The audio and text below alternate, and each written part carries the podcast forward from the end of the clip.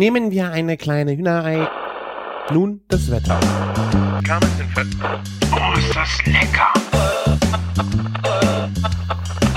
Küchenfunk. Hallo und herzlich willkommen zu einer neuen Ausgabe des Küchenfunks. Mein Name ist Sven, ich bin vom kulinarikast.de und heute mit dabei ist der Christian. Hi Christian. Hi, ich bin der Christian vom Küche, von Küchenjunge.com. Der Martin äh, ist heute leider verhindert und äh, auf den freuen wir uns dann wieder in der nächsten Folge.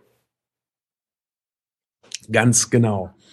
Ähm, ja, wir haben gesagt, äh, jetzt sind wir erstmal gut im Turn und äh, wollen mal ausprobieren, dass wir das auch turnusmäßig wöchentlich hinkriegen. Mal gucken, wie sich das alles so entwickelt. Podcasting ist ja auch immer so ein bisschen Entwicklungssache. Ich hoffe, das merkt man heute auch im Sound, dass der sich schon ein bisschen weiterentwickelt hat. Skype kommt jetzt dazu. Also wer den Kulinarikast kennt, der äh, weiß ja, was wir hier äh, im Studio so für ein Studio äh, so einen Sound haben. Und über Skype ist nochmal wieder ein bisschen was anderes.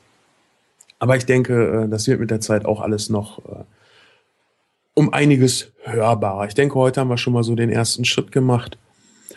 Naja, kommen wir weg vom Sound, kommen wir hin zu Sachen, äh, die, Leute wirklich interessieren. Hm. Pod Podcaster reden viel zu viel über Podcast.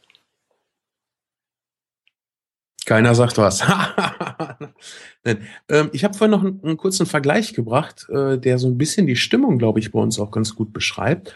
Und zwar so einen neuen Podcast gründen. Das ist so ein bisschen wie in einer Rockband spielen.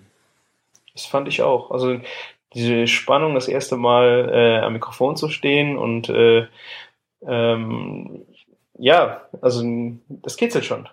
Da hast du recht. Ne, und vor allen Dingen so eine typische Dreierbesetzung, das gehört auch mit zur Rockband dazu. Und es macht einfach so viel Spaß, sich vor einen Rechner zu setzen. Jeder hat irgendwie so ein bisschen was im Kopf, was er so erlebt hat in der letzten Zeit.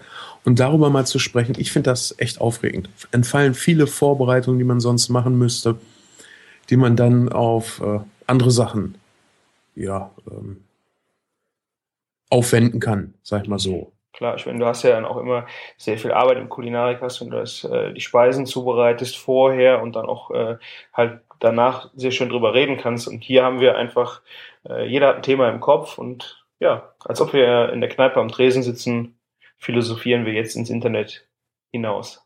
Genau. Ich habe das, ich merke das ja immer wieder beim Kulinarikast, wenn die Sendung draußen ist, ähm, ja, was, was andere Leute noch zu dem Thema dazu zu sagen haben oder Sachen, die wir einfach äh, nicht so gut behandelt haben, wie man es hätte machen können. Rouladen zum Beispiel hätten wir noch mal vielleicht zehn Minuten auf Recherche fürs Zusammenbinden ähm, aufwenden können. Ja gut, haben wir nicht ganz so im Fokus gehabt. Ist natürlich auch im Audiopodcast schwierig über das Rouladenbinden also ich habe, äh, du hast darüber gesprochen, äh, ansatzweise, wie du es gemacht hast, aber ich habe echt, du hast zum Glück aufs YouTube-Video äh, verwiesen, dass man es da nochmal nachschauen kann, aber von, äh, wie, von der Anweisung akustisch äh, hätte ich es jetzt nicht machen können. nee, kann, kannst du auch nicht. Deshalb müssen wir da auch nochmal ein Video machen. Aber es gibt einfach, ich habe dann nachher bei Amazon nochmal geguckt, ähm, weil ich ja Bildmaterial brauchte und äh, ich habe äh, dann nachher drauf verlinkt, weil ich ja nicht irgendwie von Amazon einfach Bilder bei uns im Blog packe und habe dann so einen, einen Rouladenbinder gefunden. Dachte ich, wie funktioniert der denn? Habe noch mal ein bisschen weiter geguckt und habe dann äh, so eine Bilderreihe gesehen, wo dann erklärt wird, wie der funktioniert. Also das Ding sieht aus wie so ein, ein Kerzenständer für dicke Kerzen. ja. Und da kommt dann die Roulade wird vorne reingesteckt, quasi so wie eine Kerze. Und dann ziehst du halt ein Netz rüber, was du da äh, mitbekommst. Okay, also ein äh, ein Schweinenetz? Nee, also ein Netz, was du später auch wieder abnehmen musst, wie beim Spießbraten. Ja, ein Netz aus Küchengarn. Ah, genau. okay. Und äh, das hätte man da auch noch mit einbringen können, aber das ist so out of, äh, ich würde es mir jemals kaufen, weil das Ding kostet 25 Euro und es ist halt einfach, einfach viel Platz, was wieder, der, der wieder flöten geht, ne? Ja, ich bin da auch genauso ein Freund wie du auch von, äh, man braucht nicht viele Gadgets, um irgendwas zu machen. Äh, das kostet alles nur Geld und Platz. Und ja, vor allem. Entschuldige. Braucht man sowas wirklich? Ja, vor allen Dingen, es nimmt echt unheimlich viel Platz weg und wenn ich was habe, was Platz wegnimmt, dann möchte ich das auch öfter benutzen können, also für verschiedene Sachen. Ein Reiskocher schön und gut. Äh, wer viel Reis isst, kann ich verstehen, dass derjenige sich das kauft, aber für mich ist das einfach so, ach, ich brauche das nicht. Ne? Ich habe auch nicht mal eine Fritteuse. Ja, okay. Also äh, die Fritteuse haben wir ja bei dir im Einsatz schon gesehen, bei den Rippchen, also deinen Wok. Das hat ja auch seinen Zweck voll und ganz erfüllt. Das war ja eine super Geschichte. Ja, und du hast nachher nicht dieses alte, harte Fett, was du überall, vor allen Dingen aus diesem Fritteusenkorb wieder raus. Äh. Ja. Ich, ich werde mir jetzt noch mal äh, bei Zeiten äh, einen richtigen, äh, ordentlichen Wok kaufen. Wir haben ja seinerzeit mal über Vox gesprochen im Kulinarikast. Ich glaube, das war auch in der, in der Sendung über Küchengadgets. Und da habe ich gesagt, ich halte nichts vom gusseisernen Vox. Und ich glaube, was da falsch ankam, oder was ich nicht auf dem Schirm hatte, waren diese richtigen Vox, die du beim Chinamann kaufen kannst, also mhm. im Asialaden. Meine Eltern haben einen, der hat so eine poröse Oberfläche und den kannst du vollkommen vergessen. Ja.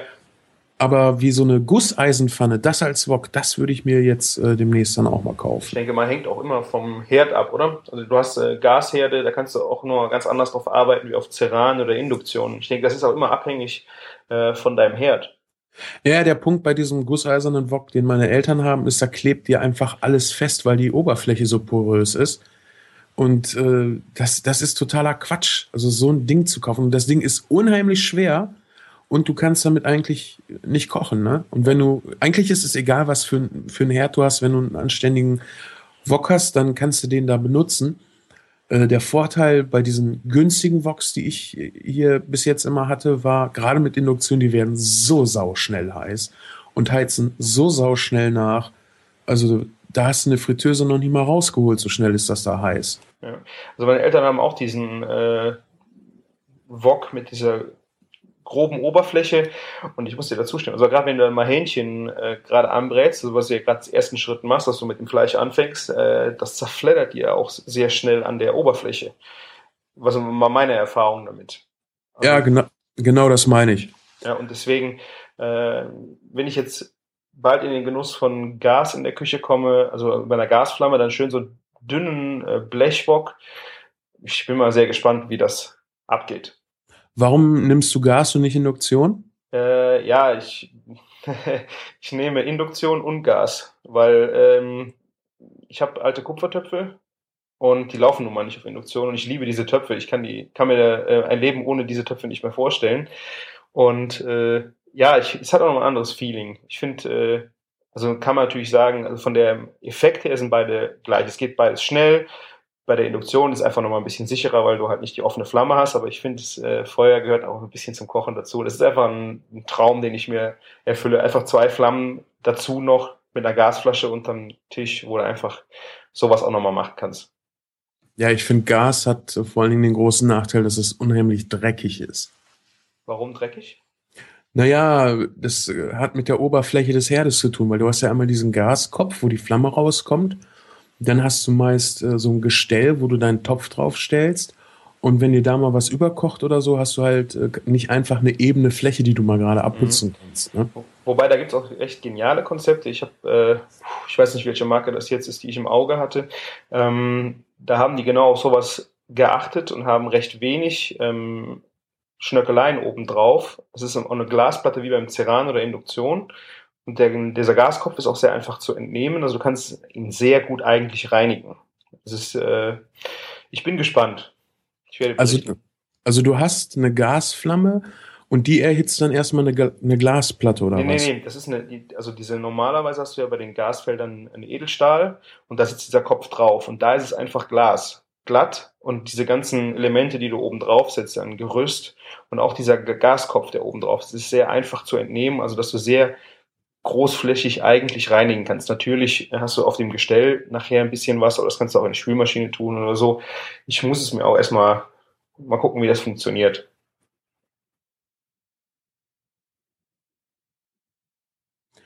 Ja, jetzt verstehe ich, was du meinst. Ich dachte, also ich, ich habe das irgendwo auch schon mal gesehen, dass du eine Gasflamme hast, die dann von unten eine Platte erhitzt und das dann auch wieder nur indirekt abgibt. Klar, nee, das wäre. Das, wär das ja, das, das, da wäre das Feeling komplett hin, ne? Ja. Ähm, du sagtest eben hier von wegen Effekt, Feuer gehört irgendwie dazu. Man darf das ja auch nicht unterschätzen. Ne? Also es gibt beim Kochen, gibt es einmal die wissenschaftliche Seite und dann gibt es auch noch die, die, ich möchte es nicht esoterisch nennen, weil es ist nicht esoterisch, äh, diese Feeling-Seite. Ja, Feeling trifft. Ja. Ähm, ich habe mal versucht zu verstehen, was der Unterschied zwischen einer, sagen wir mal, ähm, nicht unbedingt No-Name-Pasta ist. Also da, da fängt es ja wirklich auch schon mit dem verwendeten Hartweizengrieß an, ob die pure Nudel alleine schon gut schmeckt oder nicht. Und so einer Pasta, die äh, irgendwie handgemacht über alte Kupfermatrizen abgezogen wird, äh, die dann meinetwegen auch mal das Vierfache davon kostet. Ich glaube, wissenschaftlich kann man das nicht alleine betrachten. Es hat auch damit zu tun, welche Geschichte und welches Feeling man eben durch die Geschichte dann zum Beispiel vermittelt. Klar, es ist äh, bei vielen ja Sachen, wo einfach Feeling mitverkauft wird. Bei der Pasta ist es zum Beispiel so, ähm, also da finde ich schon sehr viele Unterschiede, ähm, wenn du die Nudeln später in die Hand nimmst. Wenn da noch Mehl zum Beispiel, auch eine getrocknete Nudel dran ist und wenn du kochst beide Nudeln mal in der gleichen Menge Wasser und du holst die Nudeln raus, lässt das Wasser mal drin, was du da auch einfach an die Flüssigkeit sieht komplett anders aus, weil diese geleckten, nu günstigen Nudeln, wo halt kein Mehl mehr außen drum ist, da hast du auch eine ganz andere Nudelwasser. Gerade wenn du Nudelwasser auch noch ein bisschen zum Binden benutzen möchtest für eine Soße, einfach so einen Löffel, ähm, da kannst du, also ich denke, da merkst du dann nachher wirklich die Unterschiede. Ja, aber da hast du ja auch was Wissenschaftliches, weil du hast mehr Stärke, mehr Kleber in dem Wasser. Ja, genau. Das ist ja, das ist ja jetzt wirklich rein wissenschaftlich schon betrachtbar. Ja. Ne? Aber ich kann dir exakt die gleiche Nudelsorte kann ich dir auf komplett unterschiedliche Art und Weise verkaufen. Ich kann dir eine Pasta verkaufen, die das, äh, das, das Kilo, sagen wir mal, zwei drei Euro kostet. Kann ich dir auch so verkaufen, dass du dich, sagen wir mal, wie in Italien in, im Urlaub fühlst und die auf einmal so wahnsinnig gut schmeckt. Und zwei Monate später isst du genau die gleiche Pasta, also genau das gleiche Gericht und es schmeckt einfach okay. Aber dieses Feeling kommt nicht. Und das ist das, was ich meine. Das kann man wissenschaftlich an der Pasta zumindest nicht festmachen. Klar, da hast du auch noch mehrere Faktoren. Zum Beispiel bei Wein ist es ja eigentlich noch einfacher, weil du ja einfach nur die Flasche aufmachen musst. Das ist ja nicht ein Gericht, was du nachkochst, wo dann einfach abhängig ist von verschiedenen Zutaten, sondern du kaufst eine Flasche Wein im Urlaub, du hast sie da im Restaurant getrunken, äh, gleicher Jahrgang, alles dasselbe, nimmst sie mit nach Hause und diese Flasche Wein schmeckt anders. Ja, total. Du, du hast dieses ganze Feeling, was du da rein interpretierst und nachher, puh, du bist total enttäuscht und meinst, ah nee, das war jetzt aber ein Griff ins Klo. Und das ja. ist halt genau das, was du meinst, ja. Und äh, um auf die Pasta nochmal zurückzukommen, ganz kurz, du hast das ja gerade mit der Stärke gesagt hier, dass du noch Mehl mit an der Nudel hast. Mhm. Ähm, ich habe letztens, ich bin mir nicht mehr sicher, waren es die Kochprofis oder so geguckt. Und äh, da hat einer, ich glaube, der Grauhaarige war das. Nee, ich bin mir nicht mehr sicher. Ähm, hat dann einem erklärt, wie man eine Pastasoße à la Menü macht, eine Tomatensoße. Und dass du unbedingt frisch gekochte Pasta da reinpacken musst. Mhm. Und nicht die Pasta erst kalt machen und dann da rein, und das Schöne finde ich einmal, wenn jemand das wirklich begründen kann. Und der hat gesagt, die frisch gekochte Pasta wird von einem Stärkefilm umgeben und der hilft halt dabei, dass die Soße besser an der Nudel haftet. Wenn du die jetzt kalt machst oder kalt werden lässt, dann bindet die Speisestärke schon ab. Ja, klar. Und dann klebt die Soße nicht mehr so sehr. Mhm. Also ich, äh, also ich nehme meistens die Pasta aus dem Topf in ein Sieb und direkt vom Sieb in die Nudeln oder halt auf den Tisch. Also ich kenne, es gibt ja so Abarten, dass man dann anfängt, Olivenöl drüber zu kippen oder auch äh, kaltes Wasser drüber laufen zu lassen, wo dann die ganze Stärke im Ausguss verschwindet, da hast du nichts von gehabt. Ja. Also was ich auch schon mal gerne zum Fake mache, wo wir jetzt bei der Stärke waren, ähm, ins Nudelwasser, wo die Nudeln drin kochen, einfach nochmal einen Esslöffel Mehl mit drunter werfen. Dass du einfach diesen, dieses Nudelwasser-Feeling, was du eigentlich bei den besseren Nudeln hättest, äh, quasi nachstellst. Ich weiß nicht, also es ist jetzt wirklich äh, nicht wissenschaftlich bewiesen, dass das besser oder das überhaupt funktioniert, aber für mein Feeling habe ich gedacht, was nachher im Topf auch an äh, Wasser war, war das auch nochmal was anderes.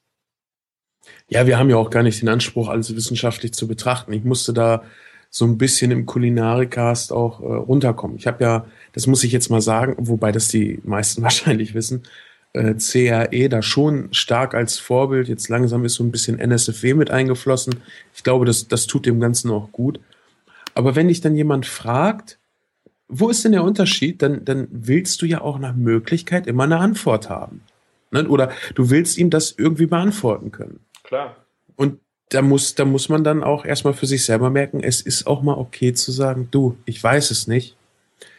Und äh, viele Sachen muss man für sich selber dann halt herausfinden. Zum Beispiel, schmeckt mir die Bratwurst für äh, zwei Euro das Stück hinten an dieser kleinen Bratwurstgrille besser als die äh, bei dieser großen Kette da. Was weiß ich. Da kann ich dir stundenlang davon erzählen, wie toll eine frische Bratwurst schmeckt, wo kein Brühepulver und bla bla bla drin ist. Und es gibt einfach Leute, die merken es wirklich nicht. Ja. Also das ist ja das Schöne am Geschmack, dass jeder einen anderen hat. Und ähm, ja, wir hatten, wir zwei hatten ja auch schon, oder wir drei in der letzten Folge über das Anrichten. Da gehen einfach die Geschichten auseinander. Also da hat jeder eine andere Meinung. Und das ist auch das Schöne, dass man äh, einfach mal sieht, welche Meinung hat denn jemand anders dazu. Ja, ich habe das äh, hier im Bratkartoffelvideo, äh, kam ja irgendwann mal so ein Kommentar. Ich habe den nicht gelöscht oder so, der war auf einmal nicht mehr da, fand ich sehr schade. Hm. Äh, da ging es ja darum, was, was für eine Bratkartoffel besser ist, Teflonpfanne oder Gusseisenpfanne. Und ich habe gesagt, okay, sag mir bitte warum, weil ich möchte es ja verstehen. Wenn ich jetzt sage, nee, Gusseisen ist besser, dann ist das halt, empfinde ich das als dummes Gelaber, weil ich es nicht begründen kann. Deshalb mache ich es dann nicht. Ja. Und irgendwie kam dann nur so, ja, ist nicht meine Aufgabe, bla und blub. Und ähm, was, was er aber sagte, und deshalb finde ich das auch schade, dass dieser Kommentar weg ist, äh, eine Gusseisenpfanne kostet nicht viel Geld. Sondern war ich letztens im, im äh, Großmarkt und da gab es dann halt richtige, vernünftige Gusseisenpfannen. Ich glaube, eine 26 Zentimeter Durchmesserpfanne habe ich mir gekauft. 16 Euro. Ich finde, da hast du natürlich, äh, also ich würde jetzt nicht partout sagen, die sind günstig. Also es äh, gibt da, glaube ich, von bis. Natürlich ja, ist die Frage. Es, es, Entschuldige, es gibt immer von bis, aber 16 Euro für eine vernünftige Gusseisenpfanne. Also für meine Teflonpfannen bezahle ich immer mindestens das Doppelte. War das jetzt äh, Großhandel für äh, Köche oder war das Supermarkt oder normaler Markt? Nee, das war Großmarkt äh, für Köche, aber die haben da auch diese, ähm, ja, ich sag mal, diese, diese Haushalts-Teflon-Pfannen hängen. Also im Grunde genommen auch die gleichen Marken. Ne? Ja, du musst aber aufpassen mit den Preisen, ist immer so eine Geschichte bei denen. Je nachdem, wenn die auch äh, den Köchen für ihre Restaurants ihre die Pfannen geben, die, da gehen ja auch Pfannen über den Tisch äh, noch und nöcher und die brauchen ja auch nicht nur eine, sondern zehn oder zwölf. Ja, aber das, also in dem Markt macht sich das bei solchen Sachen nicht so viel. Okay. Ne? Den, den größten Unterschied merkst du halt zum Beispiel bei Fleisch. Fleisch kriegst du da ungefähr für den halben Preis im Vergleich zum Einzelhandel. Hm. Ja oder auch Garnelen und Fisch, solche Sachen. Aber äh, auch Messer und sowas, da sind die nicht günstiger. Okay. Ja, muss gut. ich wirklich, muss ich wirklich sagen. Auch solche Sachen wie Käse und so, das kriegst du da zum Einzelhandelspreis. Hm.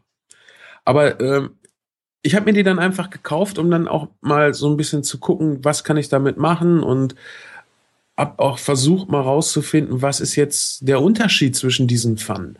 Der eine sagt, ja, eine, eine, eine Teflonpfanne kannst du gar nicht so heiß machen äh, wie eine Gusseisenpfanne. Ja, das ist richtig. Ich möchte aber in meiner Teflonpfanne ja auch nur braten und nicht die Pfanne schmieden. ja? Ja. Ich habe mir dann von einer Firma habe ich mir ein, ähm, ein Kontakttemperaturmesser äh, ausgeliehen übers Wochenende und habe dann mal beide Pfannen für drei Minuten auf, ich glaube, auf Stufe 7 äh, auf Induktion gestellt und das geht dann so hoch auf 180 Grad. Nach drei Minuten habe ich aufgehört, weil die Pfannen waren ja leer und man sollte Pfannen nicht so lange äh, mhm. leer erhitzen. Und im Grunde genommen der Unterschied zwischen den beiden Pfannen war einfach, die Gusseisenpfanne ist viel schneller bei der Temperatur. Also da ist die Temperaturkurve viel, viel höher als bei der Teflonpfanne. Ich habe das äh, Foto gesehen, du hast es bei Instagram, glaube ich, äh, deinen Genau. Test gepostet. Ja, fand ich sehr interessant. Und ähm, 180 Grad, also Stufe 7, das ist ja auch so das, wo ich immer äh, mein Fleisch und sowas brate. Das funktioniert aber auch in einer Teflonpfanne. Ne? Deshalb bin ich mir da auch noch nicht ganz, ganz sicher, wo da die Unterschiede sind. Es ist natürlich wieder ein anderes Feeling, mit einer Gusseisenpfanne zu arbeiten. Und ähm, das ist auch schön. Also eine Gusseisenpfanne ist vor allen Dingen viel, viel unempfindlicher. Da kannst du halt auch einfach mal mit einem, mit einem Drahtschwamm durchgehen oder mit einer Metallgabel reinstechen. Das ist vollkommen egal. Aber von den Brateigenschaften bin ich da jetzt nicht der Meinung, dass das ein Riesenunterschied Ich ist. denke, das ist ein, äh, da trennen sich die Geister dran. Da hat jeder seine Präferenzen. Ähm, ich habe ja auch, wie gesagt, diesen Kupfertopf. Äh, das, also ich schwöre da drauf, aber das, da muss halt jeder seinen Weg finden. Also ich habe auch beides, Teflonpfannen und äh, gusseiserne Pfannen und puh, es ist echt schwierig, da wirklich Unterschiede. Du hast einfach Gerichte, wo du sagst, auch das mache ich jetzt mal da drin und äh, findest das einfach da drin besser. Warum auch immer. Also Ja, bei den Kupfertöpfen ist es ja auch so. Kupfer ist wieder ein anderes Material, das leitet die Wärme wieder anders. Und ähm, Paul Bocuse ist in einem seiner Bücher da mal äh, ganz gut drauf eingegangen. Ich habe es jetzt nicht mehr im Kopf. Ich weiß nur, dass er das sehr ausführlich da auch behandelt hat. Das ist das, das Standardkochbuch. Das ist so ein Taschenbuchformat. Ist schon ein bisschen dicker. Äh, kriegst du für einen Zehner und ist Mhm. unheimlich, unheimlich lesenswert. Also wenn du verstehen willst, was französische und vor allen Dingen auch klassische Küche ist, ist das Buch meiner Meinung nach äh, überhaupt nicht zu ersetzen. Okay. Also was ich zum Beispiel gemerkt habe, äh, Karamell machen. Hatte ich immer wahnsinnigen Schiss vor. Also immer dieses, äh, auch dann die Horrorstories von den Leuten, die dann ihre Pfannen danach wegschmeißen konnten, weil sie es äh, den Punkt verpasst haben und dann hast du die ganze Pfanne versaut. Ähm, in diesem Kupfertopf habe ich es probiert und habe es es seitdem nur noch da drin, weil ähm, da kann einfach nicht, also ich habe jetzt noch, ich habe es noch nicht hinbekommen, dass da irgendwelche Rückstände drin geblieben sind. Ähm, ich weiß nicht, ob es die Oberflächen sind, die Hitzeleitungen, keine Ahnung. Ähm, vielleicht war ich einfach nur vorsichtig genug. Ich will jetzt nicht sagen, dass es auf keinen Fall in die Hose gehen kann, aber äh, ja, seitdem habe ich auch keinen Schiss mehr davor, weil das in dem Topf weiß ich, dass das, das läuft. Was hast du für deine Töpfe bezahlt? Habe ich zu Weihnachten gekriegt. Ich habe mich auch noch nicht äh, äh, informiert, was die kosten, aber ich, puh, das sind, äh, wie heißen die Marke? Die habe ich jetzt gerade nicht. Ähm, die kosten bestimmt 100 Euro. Aber ich habe auch Der Topf, Ja. Aber ich habe den Topf, also ich habe keinen anderen Topf mehr, den ich groß brauche. Also wenn Ja. natürlich mal für Nudeln oder so, aber im Grunde, ich brate auch in dem Teil, wenn das, bis auf jetzt Steaks oder sowas, weil das ist ein Topf, der hat äh, 20 Zentimeter Höhe oder sowas, aber Gemüse, ich mache ich mach eigentlich alles nur noch da drin, weil der gerade auf dem Ceran super schnell heiß ist. Also hat ähm, im Gegensatz zu den anderen Teflonpfannen und allem möglichen Kram, was du auf Ceran stellst, äh, hat fast schon Induktionsqualität, würde ich, würde ich jetzt mal so in meinem jugendlichen Leichtsinn sagen. Aber ist geil. Also das ist genau das Gleiche. Ich bin der Meinung, du brauchst nur ein Messer. Du brauchst nicht äh, den Messerkoffer, du brauchst nicht fünf Messer. Äh, wenn du ein gutes Messer hast, kannst du fast alles damit machen. Du ja, brauchst das hast, das hast du jetzt aber von Anthony Bourdain. äh, keine Ahnung, ich habe ein Messer, also ich habe ein Messer und ich liebe dieses Messer und ich weiß, ich brauche kein anderes mehr. Hat er das auch gesagt? Wusste ich jetzt. Ja, also im Prinzip ist das auch nicht falsch. Ähm, es stimmt natürlich nicht ganz. Das stimmt natürlich. Ne? Also du brauchst, wenn du vernünftig kochen willst, solltest du zumindest, na, ich sag mal, drei Messer haben. Ein kleines, äh, ich sag jetzt mal so ein Mühlenmesser, so ein, so ein Gemüseschälmesser, womit du halt. Turniermesser? Nein, nein, nein, nein, nein, nein. Okay. Turniermesser, ein Turniermesser musst du nicht haben. Äh, hat natürlich auch nochmal äh, Vorteile gegenüber einem normalen Gemüsemesser. Also ein Turniermesser, das sind kleine Messer mit so einer sichelförmigen, so einer Genau. halb, Ja. halb sichelförmigen Klinge, die dafür geeignet sind, um Gemüse zu turnieren, also in Form zu schneiden. Und das fällt mit so einer halbrunden Klinge einfach leichter als mit einer geraden Klinge. Macht man aber Prinzip, also kaum. Das machst du ja kaum in der Gastronomie, dass du sowas turnierst. Das ist ein bisschen veraltet. Stimmt. Ich, wobei ich das äh, ganz gerne zum Kartoffeln schälen nehme, weil es auch dafür ein bisschen besser ist als so ein gerades. Aber im Prinzip reicht so ein kleines Gemüsemesser, dünne Klinge, schön scharf. Dann brauchst du ein groß, und das meinte er, und das meinst du auch, ein ordentliches großes Küchenmesser. Ähm, was, was hast du da für eine Marke da? äh, es ist ein Nesmuk. Was? Ein Nesmuk-Messer. Ich äh, habe äh, in meinem Blog auch einen Bericht drüber geschrieben. Es war eine echt witzige Story. Ich äh, bin eh ein, also ich habe ein Messer fetig, würde ich das fast schon ausdrücken. Also ich äh, hab, bin immer schon als Kind geil auf Messer gewesen. Jetzt nicht, äh, um damit jemanden abzustechen, also äh, sondern zum Schnitzen oder was auch immer. Also ähm, ich hatte nie Angst vor Messern und auch, äh, aber immer Respekt davor und konnte damit eigentlich immer gut umgehen. Und gerade im Kochen kannst du ja dich am Messern tot kaufen. Und ähm, ich war ständig auf der Suche nach dem perfekten Messer. Und dann habe ich einmal äh, Lanz Kocht gesehen und ähm, da habe ich dann den Kolja Kleberg mit einem Messer rumfuchteln sehen. Die haben ja auch keine Produktwerbung da und da wird auch immer was abgeklebt und äh, das war mein Messer. Das war ein, ähm, was war das, 30, was ist die normale Kling Klingenlänge? 25? Keine Ahnung. 20, also, also diese Chefmesserlänge und das war, war leicht na, ähm, nach oben gebogen, die Klinge. Also war nicht eine komplett gerade Klinge unten, sondern hatte so einen leichten Sichel nach oben, also wirklich ganz leicht. Ähm, hatte aber noch ein relativ großes Blatt, weil ich gerne das Messer auch zum Schaufeln benutze. Das heißt, äh, du hast was geschnitten, Zwiebeln, dass das Messer dran führst, mit der anderen Hand draufschiebst und dann in den Topf geben kannst. Sowas in der Art. Also es darf nicht zu klein sein.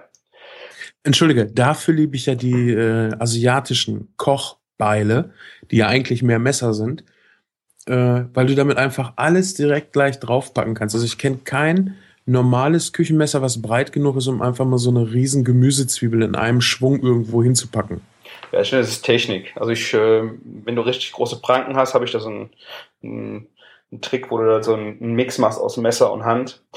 Aber auf jeden Fall, ich habe dieses Messer gesehen und ich dachte, das ist mein Messer. Ich will dieses Messer haben.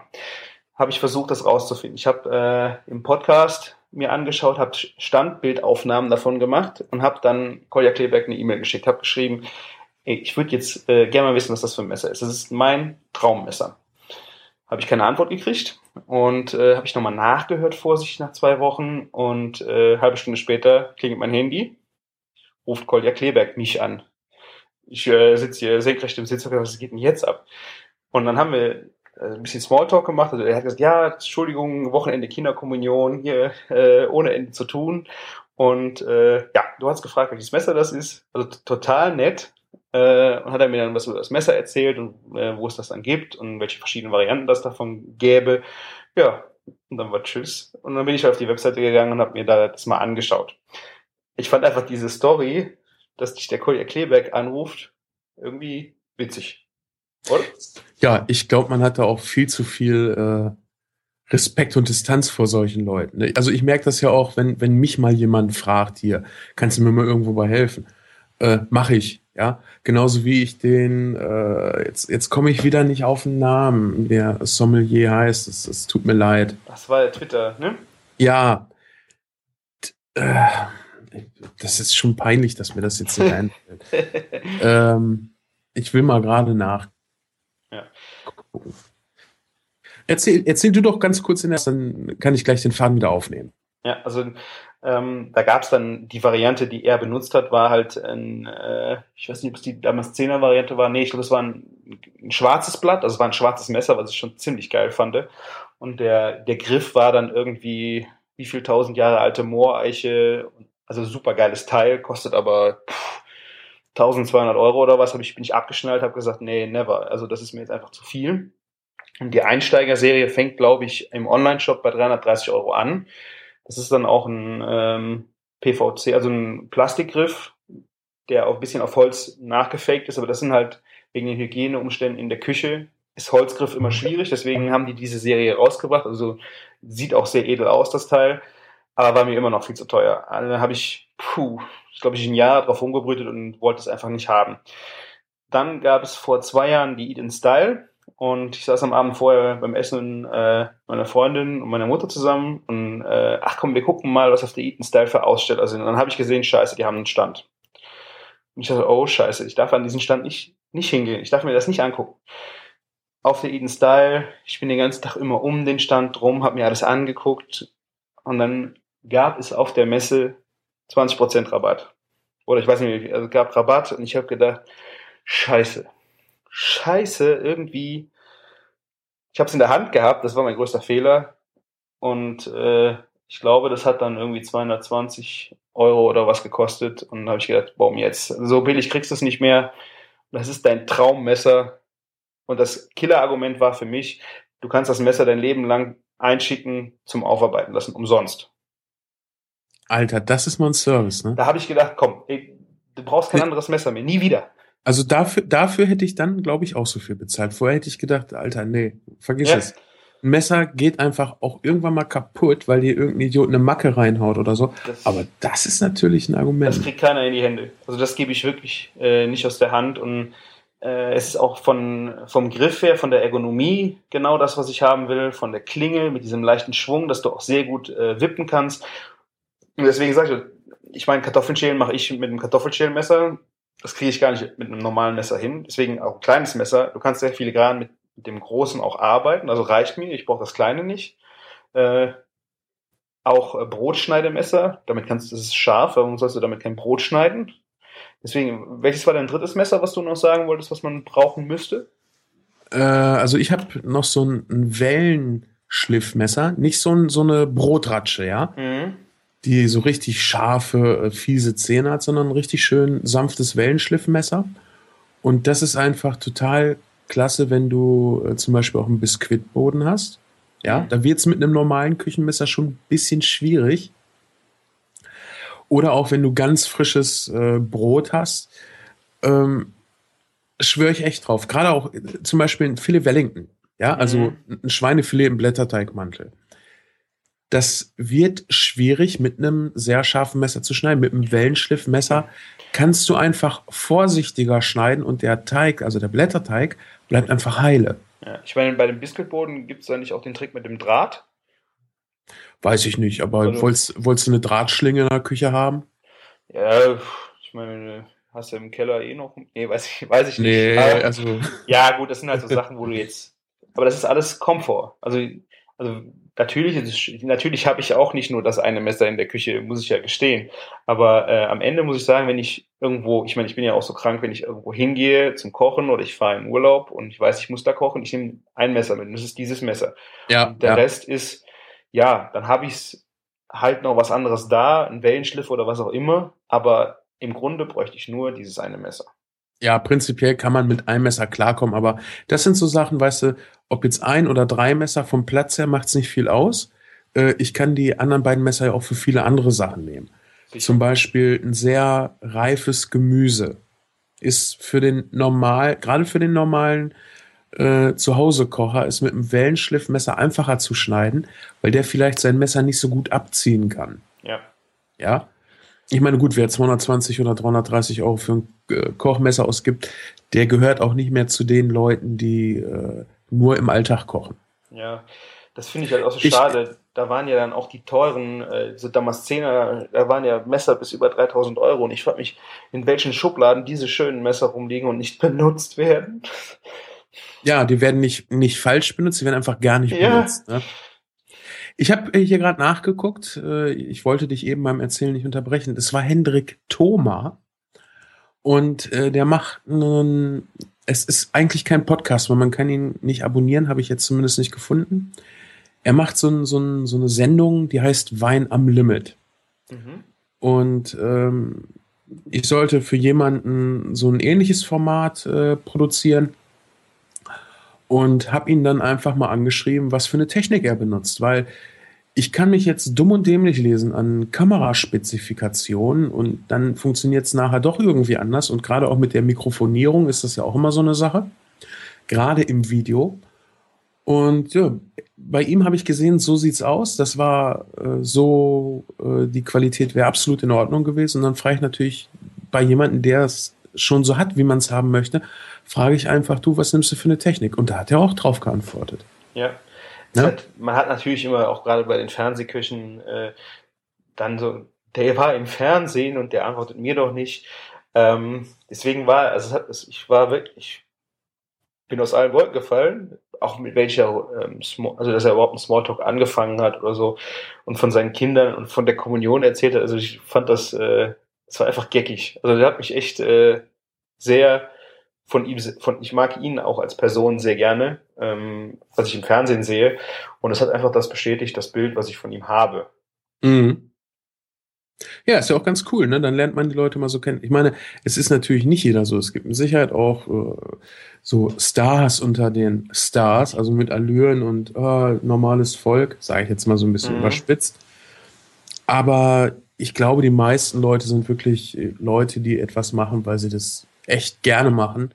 Und wenn du ihnen dann zeigst, du hast Interesse an dem, was sie machen, wenn es dann nicht komplette Arschlöcher sind, werden sie schon irgendwie drauf eingehen. Ja. Ich denke mal, die, die bekommen natürlich auch sehr, sehr viel ab in ihren Restaurants. Ich meine, das sind ja jetzt Fachfragen, die du dann irgendwie so auch als Neugieriger stellst. Aber ähm, da gibt's Leute, die dann äh, das Rezept erfragen und nachher noch sagen, äh, ach ja, so machen wir das zu Hause auch. Ist ja fast so gut wie zu Hause. Und dann musst du das mal überlegen, das wird einem Sternekoch gesagt. Ja, weißt du, dann merkst du aber spätestens zu Hause, okay, ich krieg das nicht so hin oder es liegt halt nicht nur am guten Essen, dass ich essen gehe. Ich meine, warum gehst du essen? Das Erlebnis. Also ja, genau. Rund mit allem. Also nicht nur vom Geschmack, sondern alles hängt da zusammen. Genau. Es ist, es ist einfach dieses, ich muss mich um nichts kümmern. Ja.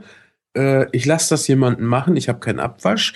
Ich habe einen toll gedeckten Tisch oder einen, Tisch, der irgendwie zur Atmosphäre passt. Ja. Es muss ja nicht die, die Festtafel sein. Es kann ja auch ein Laden sein, wo kein Messer dem anderen gleicht und kein Teller dem ja. anderen gleicht. Es kommt halt immer auf den Flair drauf an. Das Konzept, das finde ich ein witziges Konzept, gerade wenn äh, in einem Restaurant nicht ein Stuhl zum anderen passt. Also alle Stühle anders, finde ich geil. Ja. Ja, zum Beispiel, ne?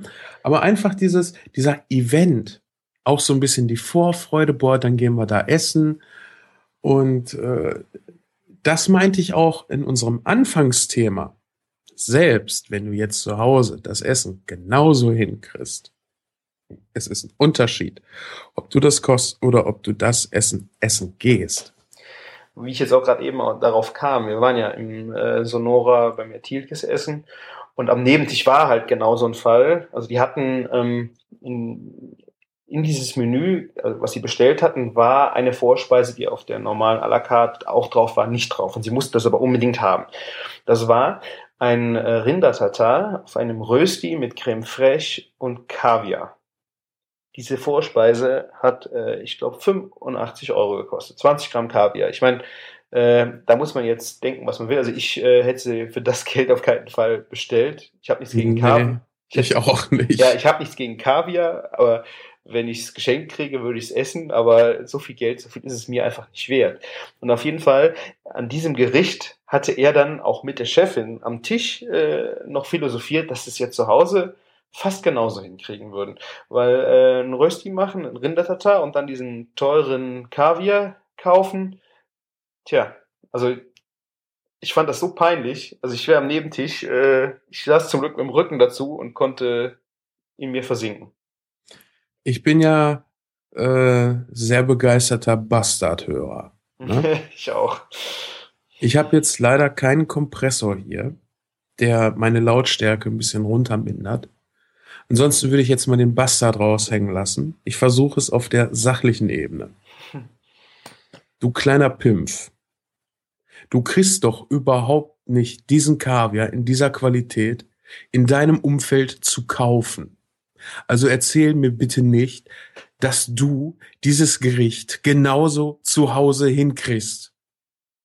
Also ich meine jetzt nicht dich, Christian. Ich weiß. Aber wenn ich so einen Affenkopf vor mir hätte, also was, entschuldige, was will er der Chefin denn damit sagen? Ha? Dass er ein geiler Hund ist?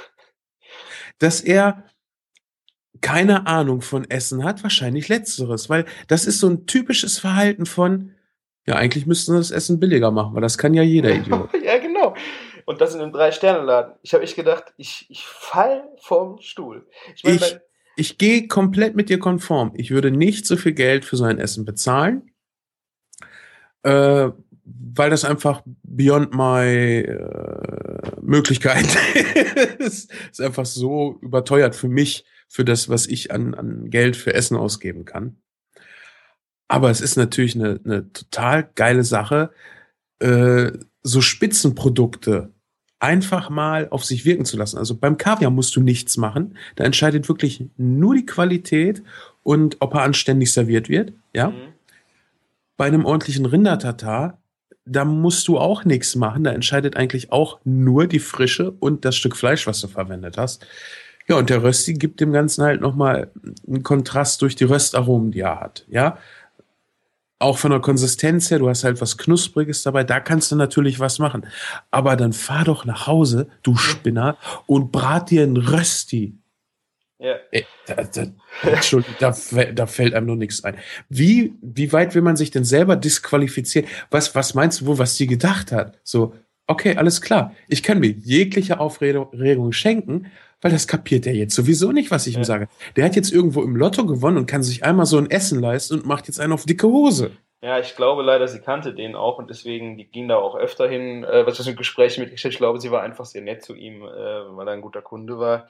Ja, äh, hör, entschuldige, hör dir mal den Bastard-Podcast an. Ich habe heute noch mit, mit meiner Freundin drüber gesprochen, wie der abgeht, und wenn er dann nachher sagt, was er dem Kunden wirklich gesagt hat, ja, tut mir leid, so, ne? Ja. Das kann ich mir da gerade so richtig geil vorstellen. Ja, das ist, ich höre den Bastard auch sehr gerne, weil er genau diese, dieses Eskalierende einfach auslebt, auch wenn es nur im Internet ist, aber das ist das, was man manchmal einfach denkt und einfach, das lässt einem das Herz manchmal aufgehen.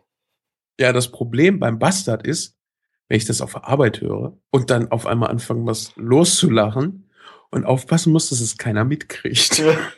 Aber das ist bei uns äh, im Büro sehr locker. Also die hören wir schon mal sehr schallendes Gelächter aus dem Büro und äh, es hat sich mittlerweile auch eingebürgert. Also ich kann je nach Aufgabe, also je nach Job, den ich gerade mache, sehr gut äh, akustisch irgendwas mitnehmen und kann dann auch der, äh, gut noch nebenbei arbeiten. Bei manchen Sachen muss ich einfach Musik haben, damit es ein bisschen eingängiger ist, aber das kann gut mal passieren, dass hier ein schallendes Gelächter durchs Büro geht. Das ist geil, ne? Ja. ja.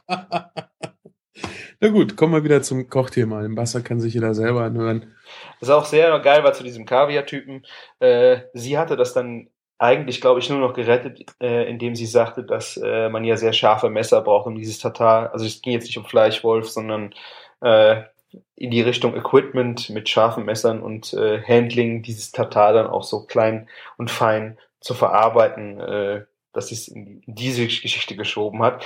Aber der Typ hat dann auch äh, vor dem Sorbet, also das Prä-Dessert, ähm, gesagt, äh, wie das auf den Tisch kam, geile Scheiße. Alter, bitte. Ja. Ich meine, wie wenig Selbstachtung muss man haben, um vor so jemandem noch rechtfertigt. Ja, das hängt auch mit an den tollen, scharfen Messern, die wir haben bin ich nicht der Typ für. Also bei sowas dürfte, dürfte ich, glaube ich, dann einfach nicht nach draußen gehen, weil dem würde ich sagen, gehen Sie. wenn Sie mit unserem Essen nichts anfangen können, dann gehen Sie bitte. Ja. Ja, wir haben ja schon mal darüber gesprochen in der letzten Folge, so ein bisschen Küchenphilosophie. Man muss mit Essen auch was anfangen können. Ansonsten kann der Koch machen, was er will.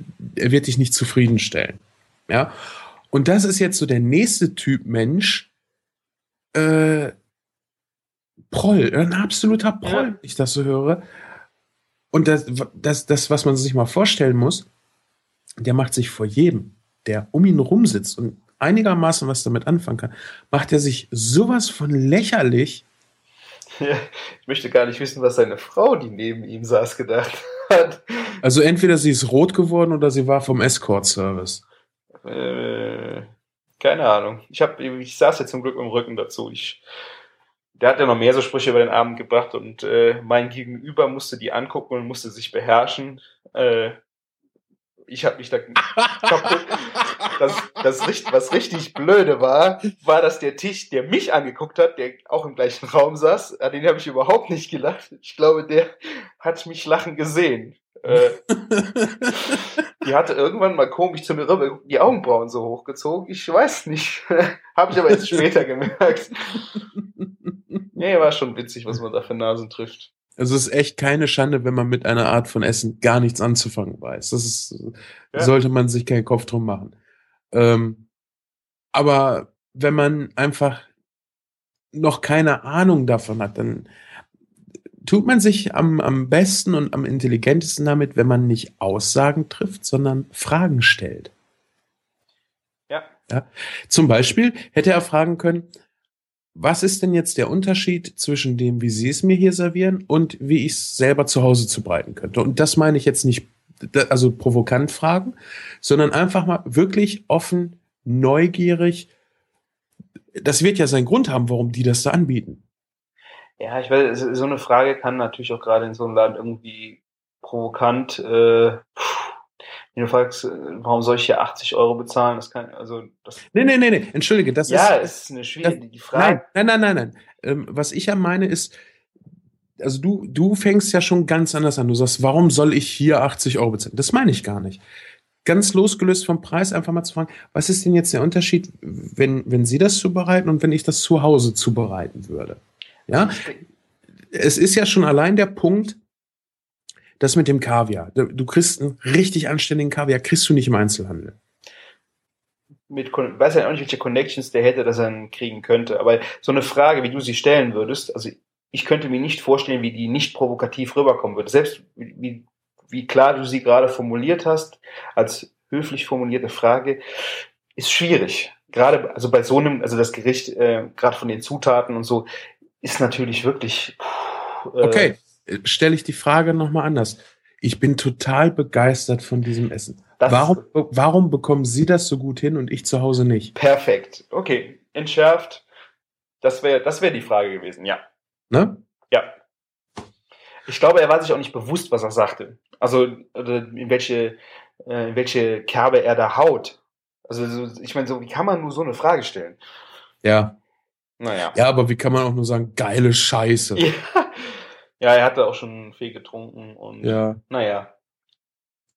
Naja, ist halt manchmal so und ähm, Ja, ja, wollen wir noch ein bisschen machen? Also ich habe noch äh, ja, Thema. dann erzähl. Äh, gesunde Ernährung. Mhm. Wollen wir das heute machen oder beim nächsten Mal? Ich, äh, wie du möchtest. Gut. Wir liegen jetzt bei 40, 47, 48 Minuten. Ja, dann will ich mal nur kurz so ein bisschen erzählen. Ähm, also ich habe äh, vor einiger Zeit habe ich mir mal so ein bisschen Gedanken um meine Ernährung gemacht und dann hatte Martin irgendwie gepostet, er hätte jetzt ein Kilo abgenommen, äh, einfach nur wegen ein bisschen äh, Ernährungsumstellung. Mhm. Ja, ich glaube, er isst nicht weniger oder so, er isst einfach bessere Produkte. Und dann habe ich so überlegt, Mensch, was könnte ich denn mal machen, weil ich bin auch ein bisschen unzufrieden so mit meinem, meinem Körpergewicht und ich weiß, dass ich zwar die richtigen Sachen esse, aber einfach viel zu viel. Und äh, habe dann mal so überlegt, wie, wie kriege ich denn jetzt mal so das, das erste in Angriff genommen, dass ich zu viel esse. Und wir waren dann letztens hier im Kiddo, das ist so ein Indoor-Spielplatz. Und ähm, was da ganz cool ist, die haben halt für Kinder so große Ernährungsleinwände, wo erklärt wird, was Kinder essen sollen, was sie nicht so viel essen sollen, zu welchen Zeiten Kindern was für Portionen essen sollten. Und hat mir so gedacht, okay, du könntest ja einfach mal damit anfangen, äh, ein bisschen mehr auf Regelmäßigkeit bei dir selbst zu achten. Ist natürlich in deinem Job auch schwierig, wenn du viele verschiedene Zeiten hast, an denen du arbeiten musst, da Regelmäßigkeit reinzukriegen, oder? Ja, ja, ja, das, das stimmt. Also ich kann nicht die gleiche Regelmäßigkeit in einer Frühschicht benutzen wie in einer Nachtschicht. Das ist ganz Mhm. klar. Aber ich habe dann einfach mal geguckt, so wie sind denn die Abstände? Und habe mir mal so für, für eine Spätschicht, habe ich mir so einen Plan aufgeschrieben, weil ich jetzt gerade in einer Spätschicht bin. Das funktioniert sehr gut und die, die Zeiten kann ich auch in einer Frühschicht durchhalten. Und habe das dann einfach die Uhr weitergedreht, so dass die Abstände halt mit meiner Nachtschicht passen. Da wird dann halt Mhm. nicht um 7 Uhr gefrühstückt, sondern um 15 Uhr. Hm. Und ich muss sagen, jetzt in der äh, Spätschichtwoche hat das bisher sehr, sehr gut geklappt. Also ich habe nicht dieses Langeweile zwischendurch irgendwas futtern äh, gemacht. Ich habe wesentlich kontrollierter äh, Lebensmittel mit zur Arbeit genommen, weil ich dann halt nicht den, die ganze Zeit, ah, ja, dann könntest du Langeweile haben und dann stopfst du noch irgendwie was in dich rein oder so. Ja, ich meine, selbst bei Langeweile könntest du auch was anderes nehmen. Ein Apfel oder sowas. Ist natürlich immer die Frage, was du dann auch aus Langeweile essen würdest. Wenn du diesen Fall, Fall hast, dass du was brauchst, kannst du ja auch nochmal entscheiden, was. Ja, ähm, hast du prinzipiell recht. Aber ich habe jetzt so gemerkt, wenn ich das jetzt so mache, wie es momentan ist, kommt überhaupt kein Heißhunger auf. Also wirklich gar nicht. Hm. Ja.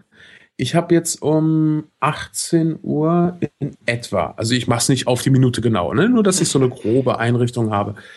Ähm, seitdem habe ich nichts mehr gegessen. Ja, ich habe ein, eine zusammengelegte Scheibe Brot gegessen und mir fehlte bis jetzt einfach nichts weiter. Und das ist einfach so ein tolles Gefühl. Also was ich äh, viel mache, ich, meine, ich habe natürlich einen viel geregelteren Ablauf. Ähm, also auf abends, wenigstens unter der Woche, auf Kohlenhydrate verzichten, so gut es geht.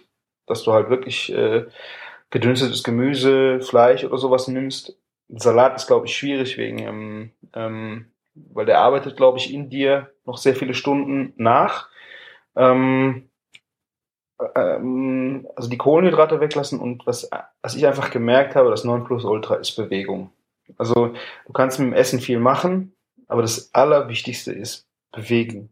Also ich mache das äh, als Ausgleich, äh, fahre ich mittlerweile sehr viel Fahrrad, Mountainbiking macht mir sehr viel Spaß und das ist wirklich was, was richtig wirkt. Ja, rein wissenschaftlich betrachtet nicht. Okay, also, ist, also ich weiß nicht, ob das Zusammenspiel ist einfach von Bewegung und ausgepowert sein und dann, also vom, vom Gefühl her und von den Ergebnissen ist das genau das, äh, weil ich, was, was mir weiterhilft. Ja, äh, also ich, ich muss dazu mal sagen, das meiste an Energie, das dein Körper umsetzt, ist äh, die Grundmenge. Die hängt äh, mit der Größe zusammen, mit dem Gewicht. Das heißt, ein Mensch deiner Statur, also deiner Größe, mit 20 Kilo mehr drauf und wenn das auch hauptsächlich Fett ist, verbraucht einfach mehr Kalorien. Das heißt, dickere Menschen brauchen auch erstmal mehr Kalorien als äh, dünnere. Mhm. Dann kommt noch hinzu, ob du Mann oder Frau bist. Männer verbrauchen einen deutlichen Teil mehr Kalorien als Frauen. Das Ganze jetzt rein wissenschaftlich betrachtet, ja. Mhm. Also es gibt da einfach Unterschiede. Das, das merkt man ja auch daran, dass Männer äh, biologisch etwas mehr Alkohol vertragen als Frauen. Ausgegangen von der gleichen Statur. Ne? Es gibt natürlich da auch wieder eine große, starke Frau, verträgt mehr Alkohol als ein kleiner, schmächtiger, dünner Kerl. Das ist ganz klar. Mhm. So, aber was jetzt dabei interessant ist, dass die Bewegungsenergie, die du aufwendest, ähm, nicht so einen Riesenunterschied bei deinem Kalorienverbrauch macht. Ähm, ich sag mal, so dass äh, so, so ein Büro hängst, also einer, der den ganzen Tag im Büro sitzt, würde jetzt 2000 Kilokalorien verbrauchen. Stimmt jetzt nicht genau, darum geht's mhm. aber nicht. Es geht einfach nur um die Relation. Und jemand, der äh, auf dem Bau arbeitet, würde vielleicht 3000 verbrauchen. Klar. Du merkst, das ist nur ein Drittel mehr. Ne? Ja. Der, der Grundumsatz, also ich müsste dafür echt jetzt die Bücher rausholen, um das exakt aufzuschlüsseln. Der Grundumsatz ist erstmal das Wichtigste. Natürlich ist Bewegung dazu auch immer äh, super, einfach weil es dir, wenn du dich bewegst, dir geht's viel besser. Ja, Bewegung macht so viel Wohlbefinden und körperliche Gesundheit aus. Und was jetzt noch dazu kommt, wenn du dann abnimmst und du nimmst äh, dann ja erstmal Fettgewebe ab, baust du gleichzeitig Muskelgewebe auf. Und das Tolle an Muskelgewebe ist, das verbraucht einfach mehr Kalorien als Fettgewebe. Mhm. Deshalb ist diese Kombination halt unheimlich toll. Es bringt aber nichts, dich genauso scheiße zu ernähren wie vorher und einfach nur mehr zu, dich mehr zu bewegen. Ja, klar, aber ich, ich sehe es zum Beispiel an mir. Ähm, ich würde jetzt sagen, dass ich mich schon sehr gesund ernähre, aber natürlich hast du ähm, auch schon mal die kulinarischen Ausraster mit ah, super Käse musst du jetzt mal probieren. Das sind auch gute Lebensmittel, aber das sind natürlich, je nachdem, wenn du dich gerade im Diätplan befändest, äh, völlig kontraproduktiv, das jetzt zu essen. Aber das äh, mit unserem Hobby äh, stehst du manchmal vor, vor Sachen, die du jetzt probieren kannst oder nicht. Und dann probierst du auch einfach aus. Und da, also ich brauche da einfach dieses äh, sportliche Gegengewicht, um das aufzufangen. Weil ich habe einfach so viel Spaß am Essen und so viel Lust. Ich, es fällt mir unheimlich schwer, komplett zu sagen, ich mache jetzt mal drei Monate komplett andere Ernährung. Äh, funktioniert nicht. Das nee. würde ich sagen, äh, mein Hobby äh, kommt jetzt in die Kiste, das stelle ich jetzt in den Keller und äh, mache drei Monate was anderes. Das macht ja auch keinen Sinn. Ich meine, dein, dein Bikini-Body ist eh hin. Du bist ein Kerl. Und äh, ich glaube, was die meisten Leute da auch ein bisschen verwechseln, ist, eine Diät ist eigentlich was, was dir der Arzt verordnet. Ja, und eine Diät hat nicht unbedingt immer was mit Gewichtsverlust zu tun. Viel wichtiger ist ja auch, dass du äh, dauerhaft erfolgreich bist bei gesunder Ernährung und dass die Umstellung zur gesunden Ernährung nicht also kurzfristig und ähm, in so einem scharfen Winkel erfolgt. Also was ich meine ist, ich esse ja im Grunde genommen jetzt erstmal die gleichen Lebensmittel wie vorher. Und da ist auch ein fettiger Käse mit bei, da ist Bacon mit bei, alles Mögliche. Würde ich jetzt eine Diät machen wollen und sagen wir mal in vier Wochen Summe X an Kilos abnehmen, würde das nicht funktionieren, weil dafür ist es zu langsam. Mhm. Dafür ist das Ganze aber nachhaltiger, weil wenn ich mich nämlich erstmal dran gewöhnt habe, bisschen anders zu ernähren, also alleine dadurch, dass ich feste Zeiten habe, da muss ich mich nicht mehr drauf konzentrieren, weil das geht dann so in, in das normale Leben über. Und dann kann ich zum Beispiel anfangen, Sachen ein bisschen auszutauschen, dass ich sage, okay, als Zwischenmahlzeit mache ich mir halt mal ein bisschen Gemüse oder halt ein Apfel oder was weiß ich. Mhm. Momentan kann bei mir eine Zwischenmahlzeit auch ein Stück Kuchen sein oder eine Bratwurst. Das einfach, damit ich äh, das dann aber irgendwo kontrolliert habe, so, okay, jetzt, äh, nee, gleiches Abendbrot, jetzt brauche ich keine Bratwurst mehr. Mhm. Und jetzt bin ich gerade beim Einkaufen, ist es so 16 Uhr und äh, könnt jetzt Hunger bekommen. Okay, dann darfst du jetzt eine Bratwurst essen. Erstmal, um das Ganze ein bisschen locker anzugehen. Klar. Und mit Stress und Druck funktioniert äh, überhaupt gar nichts. Nee. Und viel kannst du auch einfach über die Getränke machen. Ne? Also ich habe ja in der Lehre habe ich unheimlich viel Cola getrunken. Wobei ich nicht durch die Cola ausschließlich dick geworden bin. Ich war vorher schon ein bisschen dick. Ähm, aber wenn man sich mal anguckt, wie viel Kalorien Cola hat mhm. und wie viel Kalorien zum Beispiel Wasser hat, gar, ne, gar keine, ja. Allein da kannst du ja unheimlich viel an, an Kalorien sparen. Ja, auf jeden Fall. Also gerade diese Getränke mit, äh, mit Zucker, also ich bin auch vom Tag komplett davon, also ich habe es ja noch nie gehabt, dass ich wirklich massiv Cola getrunken habe und auch diese ganzen gesüßten Limonaden. Ähm, ich mache sehr viel über Tee, auch wenn äh, also mit, mit Ingwer drin. Das wird äh, super. Also da stillt deinen Durst und äh, ja, warum muss es Cola sein? Ja, es ist Marketing und Gewöhnung vielleicht. Klar. Ne? Ja. Äh, was ich nie gemacht habe, ist diese scheiß Cola Light trinken, weil das schmeckt total fies im Nachgeschmack. Überhaupt diese, die meisten Süßstoffe schmecken unheimlich fies im Nachgeschmack und das ist nicht erträglich für mich. Mhm. Einfach überhaupt nicht. Und ich finde auch, man sollte gar nicht so viel mit Ersatzstoffen ausprobieren, weil das Problem ist, du, du nimmst dann was Süßes zu dir und ähm, machst das nicht mehr bewusst. Mhm. Ich glaube, das ist auch ein Problem bei diesen ganzen Leitprodukten. Ja. Du, du, sagst, ja, das ist okay und dann isst du vielleicht doch mehr von diesen Leitprodukten ja. und im Endeffekt hast du ein schlechtes Lebensmittel gegessen und hast die gleichen Kalorien drin. Genau. Du fängst dann an zu, zu überziehen. Du meinst, ich habe jetzt hier was mit 5 Gramm Fett, ist aber das Doppelte und das andere hat 10 Gramm Fett und davon jetzt normal gegessen. Ja, wo ist dann bitte dein, deine Ersparnis drin? Ja, die Ersparnis hast du dann meist am Geschmackserlebnis. Genau, da hast du dann erfolgreich dran gespart, weil billiger sind die ja auch nicht. Genau, genau. Ganz im Gegenteil, ja. Wasser wurde noch nie so teuer verkauft wie jetzt zu Leitproduktzeiten. Und was man, was man sich auch mal vor Augen halten muss, äh, es gibt ja so viele Süßigkeiten, wo dann drinne steht, äh, ohne Fett. Mhm. Hier so Joghurtgums und so. Weißt du, was das Witzige ist? Da ist natürlich entsprechend ein guter Satz Zucker drin, weil sonst würde das Zeug ja auch nicht schmecken. Noch mehr Zucker, wie eigentlich hätte reingemusst. Ne? Ja, müsste ich jetzt äh, spekulieren, aber ich glaube ja. Und das Problem ist, es steht ja nicht drauf, hier ähm, hat aber jede Menge Zucker. Sagen wir mal, es wäre die gleiche Menge Zucker, okay? Mhm. Wir haben kein Fett, wir haben aber die gleiche Menge Zucker. Was merkst du dir? Kein Fett, ich kann viel davon essen. Was macht der Körper mit Zucker? Wie speichert er die Energie aus Zucker? Fett. Ja. ne? Ja, Teufelskreis. Ja.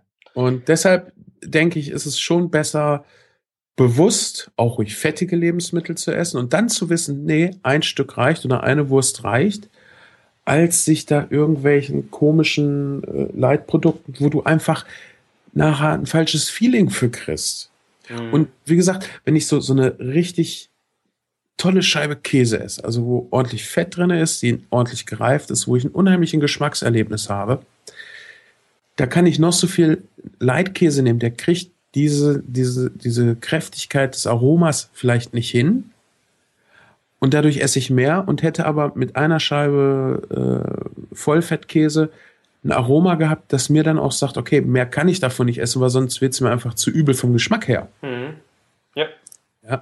Also ich denke, man sollte ganz dringend den Umgang mit normalen Lebensmitteln lernen. Leid ist meiner Meinung nach überhaupt keine Lösung.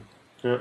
Was ich halt sehr interessant finde oder was ich auch gut finde daran, wenn Leute anfangen zu sagen, sie machen eine Diät, nicht, dass sie, oder wie es auch immer jetzt du es nennen willst, sie, sie fangen sich an, mit ihrer Ernährung zu beschäftigen. Und das finde ich, das ist das Allerwichtigste daran.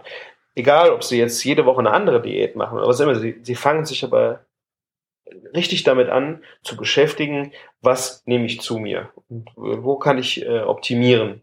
Das finde ich halt das geht halt viel verloren. Du gehst irgendwie in den Supermarkt, holst dir eine Pizza und machst die warm. Du, das ist halt vieles, wo du einfach abschaltest, äh, zu hinterfragen, wo kommt das her, ist das gut für mich, ähm, kann ich mal was anderes ausprobieren, ähm, welche Sachen kann ich noch kombinieren. Also das ist halt so ein äh, einfach Befriedigung von einem Reiz, der Hunger heißt. Und alles, alle Leute, die anfangen, über Diäten nachzudenken und Bücher zu lesen, aber ist der Geil, sie fangen sich an, mit der Ernährung zu beschäftigen. Und ich finde, das ist auch was, was, selbst wenn sie nicht mehr die Diät machen, äh, in, ihren, in den Köpfen hängen bleibt, äh, was sie mit der Ernährung alles mal bewirken können. Na, jetzt haben wir endlich mal hier unseren Disput. Äh, ich dachte schon, das wird hier so eine Harmoniesendung äh, halte ich nicht für richtig, was du da gerade sagst. Okay. Das, weil der Punkt ist auch der, wenn ich eine Krankheit habe, kann ich ja auch anfangen, mich mit meinem Körper zu beschäftigen und mich für Medizin zu interessieren. Die Frage ist dann nur, was lese ich? Lande ich bei der Homöopathie oder lande ich bei der schulwissenschaftlichen Medizin? Ohne das jetzt bewerten zu wollen. Mhm. Ja, ich halte nichts von Homöopathie, nicht so, wie sie verkauft wird, ist aber egal. Äh, wir haben so eine Verklärung bei der Ernährungswissenschaft, dass jeder Hansel irgendwie meint, ich weiß es, ich kann es dir jetzt erklären und ja. nachher stehen die Leute da und wissen überhaupt nicht mehr Bescheid, was ist jetzt wie. Sind Süßstoffe, ist das krebserregend, ja?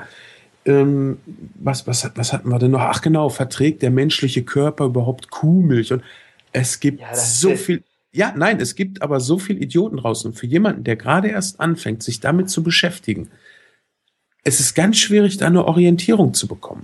Ja, aber im Grunde ähm, fängt er sich überhaupt mal damit äh, an zu beschäftigen, außer irgendwo in ein Regal zu greifen und sich das in den Topf zu knallen und dann in den Leib zu schütten. Das hat einfach, also egal, also wertfrei von dem, was er sich aneignet an Wissen, äh, beschäftigt er sich einfach damit. Und das finde ich das Wichtigste. Egal in welche Richtung das geht und egal. Ja, aber es, aber es kann ja auch zur totalen Verklärung und totalen, äh, zum total gegenteiligen äh, Ergebnis führen. Also, ja, dass du nachher noch weiter davon entfernt bist, dich einigermaßen vernünftig damit auszukennen, sondern nur diesen ganzen Dummquatsch glaubst, weil dir die guten Quellen fehlen. Gut, also natürlich kannst du da landen. Es hat, musste, müsste man statistisch erheben, wo die Leute am Ende landen. Aber mein Opa hat immer gesagt, wer viel macht, macht viel verkehrt. Und wenn die Leute sich erstmal anfangen zu machen, dann werden die in Sackgassen landen. Dann drehen sie sich um und gehen woanders hin. Das Problem, ja, das, ich verstehe, was du meinst und da gebe ich dir auch recht. Das Problem bei Ernährung, das ist ja das gleiche wie mit dem Rauchen oder mit Alkohol. die Auswirkungen einer schlechten Lebensweise in diesen Punkten merkst du nicht am nächsten Tag. Wenn ich einen Schrank zusammenzimmere, ja, und ich habe den irgendwie geplant, dann merke ich, sobald der fertig ist, nee, das war nichts, musst du nochmal neu machen. Das ist aber schneller, als du die Konsequenzen von falscher Ernährung oder falschen Lebensgewohnheiten mitbekommst. Ja, aber selbst wenn du jetzt das Thema äh, Süßstoffe, Kuhmilch, selbst wenn dann so Leute sich entscheiden dafür, keine Kuhmilch mehr zu, zu sich zu nehmen, dann fangen sie sich aber doch an, mit dem Thema Gemüse und weiß der Geier was viel intensiver zu beschäftigen. Natürlich ist die große Frage, wie gesund das für sie ist. Nur sie schlagen einen Weg ein, an den sie glauben. Vielleicht äh, kommen sie dann irgendwann in ein Loch, wo sie denken, das, das geht jetzt so gar nicht mehr. Also ich finde einfach nur das Bewusstsein wichtig, äh, was kommt bei mir auf den Teller. Dass das einfach nicht mehr ein stumpfes, stumpfes Konsumieren ist. Ja, das Problem ist, das kann natürlich dann auch in solche Richtungen gehen wie Steinzeiternährung, ja? Ja. Nee, nein, du kannst das nicht jetzt mit Ja immer, das, du machst das gerne, dass du das mit Ja immer abtust. Es gibt Leute, die sind echt der Meinung, man sollte das essen, wie es in der Natur wächst, zum Beispiel Moos und all so ein Kram. Ja. Ich, da stehe ich mich da hin und lache darüber und dann gehe ich weiter. Ja, du, aber was tun die Leute, die einfach das äh, gezeigt bekommen? Und diese Menschen äh, schaffen das ja auch teilweise, dass für Leute so zu erklären, dass sie das glauben, wenn sie das nicht genügend hinterfragen. Und da finde ich einfach ganz wichtig darauf hinzuweisen, wenn man sich mit Ernährung beschäftigt, wie gesagt, die Konsequenzen merkst du nicht morgen, die merkst du vielleicht auch nicht übermorgen. Und wenn jemand sich dahinstellt und sagt, ja, ich esse Moos und ich esse Blätter und bla und blub und mir geht es doch gut, dann sollte man im Hinterkopf behalten, ja, noch. Weil der Körper hat äh, von gewissen für ihn wichtigen Bausteinen hat er ein gewisses Reservoir. Ja, zum Beispiel Calcium wird vorgehalten im Körper. Das muss man in der Jugend, muss man diese Speicher vollpacken und im Alter werden die dann abgebaut, weil der Körper irgendwann aufhört, diese Reservoirs äh, weiter zu befüllen und die dann, glaube ich, nur noch äh, aufbraucht. Mhm. Ja. Und das merkt man eben nicht morgen. Das merkt man auch nicht in einem Monat. Und wenn sich dann jemand hinstellt und sagt, ich mache es doch, mir geht es doch gut, das kann ein Laie einfach dann nicht so einfach beurteilen. Und das finde ich halt das Schwierige dabei. Ja, also ich äh, finde wichtig, dass du darauf hinweist. Aber am Ende ist es ja mit allem so. Also da gehört gesunder Menschenverstand dazu. Und sicher gibt es Pechvögel, die da reinfallen. Aber du kannst nicht die ganze Welt heilen. Und wenn da halt Leute. Nein, sind, natürlich das, nicht. Das gibt's auch äh, in allen anderen Bereichen. Ähm, weiß der Geier was, was die in der Jugend, was du in der Jugend machst, was du, wovon du völlig überzeugt bist und was einfach in die Hose geht. Du musst auch schon mal auf die Nase fallen. Natürlich ist das scheiße für deinen Körper, für die Einzelperson, äh, und der muss dann gucken, dass er seinen Körper wieder auf Richtung kriegt, wenn er aus so einer Ernährung rauskommt. Aber er muss es einfach ausprobieren. Und ich finde, also für mich geht's einfach nur darum, denk mal drüber nach, was du isst. Egal, was du essen willst. Und wenn du Moos essen willst, dann, mach, dann, dann machst du mir eine Riesenfreude und ich werde dich tierisch auslachen. Genau. Ich klopfe dir dann auf die Schulter und sag, haha. Ja, das muss jeder selber wissen. Ich finde, äh, wenn jemand das machen möchte, finde ich es in Ordnung. Ich, solange ich es ihm nicht zubereiten muss. Ja, muss, darfst du ja nicht, weil dann brauchst du ja nicht mehr essen. Dann ist ja nicht mehr Steinzeiternährung. Also.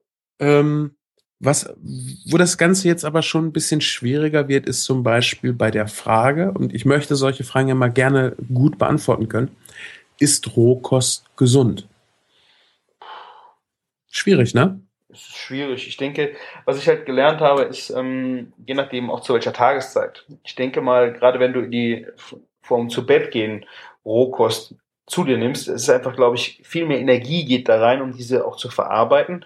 Und ich denke mal, dass es halt eine blöde Idee ist, das zum Abendessen zu nehmen, ähm, jedenfalls im Übermaß, ähm, weil der Körper einfach, du kommst auch, denke ich mal, nicht zur Ruhe damit. Aber ich kann mir was über den Tag verteilt, uff, warum nicht? Okay, äh, wie sieht's mit äh, rohem Bohnensalat aus? Okay, äh, kurz blanchieren würde ich die eigentlich schon gern, oder? Nein, du möchtest sie kochen weil Bohnen roh giftig sind. Okay. Ja. So, und das ist jetzt nur ein Beispiel dafür, dass es nicht pauschal zu beantworten ist. Das ist ganz wichtig. Und jetzt kommt ja, wenn wir schon mal dabei sind, Bohnen kochen wir, damit wir sie überhaupt essen können. Ansonsten sind sie halt giftig. Wie Kartoffeln, ne? Nein, Kartoffeln sind roh nicht giftig. Okay. Ähm, es war früher so, äh, da kann ich jetzt auch nur der Wikipedia und meinem, meinem Erlebnis so ähm, äh, glauben. Ähm, Kartoffeln haben früher auf jeden Fall relativ viel Solanin enthalten. Das war gerade so in den grünen Stellen und in der Schale. Normalerweise sagt man ja immer, die Vitamine sitzen in der Schale. Ist bei der Kartoffel nicht so. Das hat bei Obst und oberflächig wachsendem Gemüse mit Sicherheit die Begründung, dass die Sonne von außen drauf scheint. Ja, und sich dadurch halt viele Vitamine außen in der Schale bilden. Während eine Kartoffel ja ein Nachtschattengewächs ist. Die kriegt ja keine Sonne unten an der Wurzel, also an der Knolle, da wo die Kartoffel sitzt in der Erde. Mhm.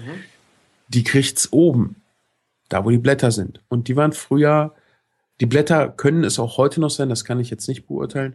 Die sind auf jeden Fall früher so giftig gewesen, dass man daran stirbt, wenn man die isst. Ah, die Blätter Das- waren das, okay. Äh, Die Blätter auch. Die Knollen selber, gerade an den grünen Stellen, das sind unreife Stellen, enthalten auch Solanin. Mhm. Ähm, was jetzt in der Wikipedia stand, war, dass sie einfach, also dass durch Züchtung der äh, Solaningehalt abgesenkt werden konnte. Das kann ich mir auch sehr, sehr gut vorstellen. Und was, was, wo, jetzt habe ich so ein bisschen den Faden verloren. Es ging um Rohkost. Rohes Verzehren. Ach genau, du, genau, du hattest gefragt, äh, deshalb sind ja äh, rohe Kartoffeln auch giftig. Äh, bei rohen Kartoffeln ist es einfach so, dass dein Körper die nicht so gut verarbeiten kann, wenn sie roh sind. Das heißt, Mhm. das, das, das quält irgendwie auf, es sorgt für Blähungen, vielleicht auch für, für ein bisschen Bauchweh. Ist prinzipiell jetzt aber nicht so schlimm wie eine Bohne. Okay. Ja. Auberginen sind auch Nachtschatten, Nachtschattengewächse, sind mit dem Tabak verwandt und sind roh halt auch giftig. Aubergine? Ja, Echt? ja. Okay. Ist mein Wissensstand. Und wie gesagt, okay. ich bin ich auch weiß kein, es nicht. Hast du schon mal rohe Aubergine gegessen? Ja, die ist ja auch roh sehr unsexy, aber ich weiß Ja. nicht. ja, ne? Ich, ich hätte es bewusst noch nicht gegessen. Hat wahrscheinlich, eine rohe Bohne ist ja auch total unsexy, hat vielleicht seinen Grund, weiß man nicht. ja, Eine Paprika hingegen ist roh schon ganz schön sexy. Ja. Ne?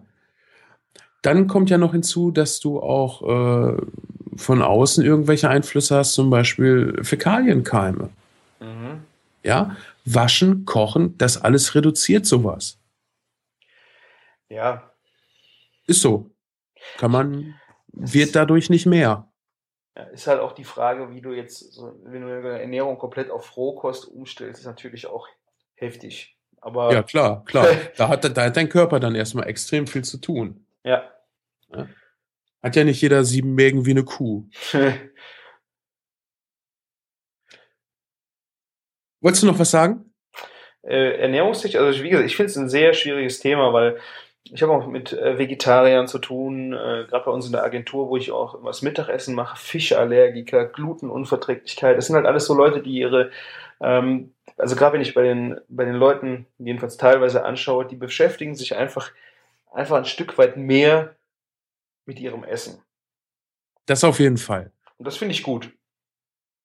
Ja, also da will ich dir auch nicht widersprechen, nur weil so mein Punkt war halt, es ist halt schwierig, dabei in die richtige Richtung zu laufen. Ja. Aber das ist auch immer, wenn du morgens aufstehst und vor die Tür gehst. Also ist äh, deine, das wichtig war, was du gesagt hast, war die lang, langfristige Schäden dadurch. Nur am Ende, du hast immer einen Blick ins Ungewisse. Du weißt nie, wo es hin, wo es hingeht. Und da musst du einfach deinen, deinen Weg finden. Ja, also ich weiß, was du meinst und es ist ja auch immer alles irgendwo mit einem gewissen Risiko behaftet.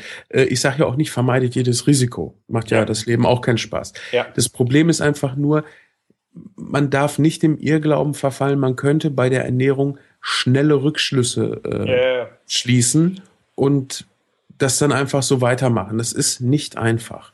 Deshalb muss man auch, oder das, das finde ich so die, die schlaueste und den, ja, die schlauste Aussage und den besten Rat, den man Leuten mit auf den Weg geben kann, die sich gesund ernähren wollen, esst vielseitig und abwechslungsreich.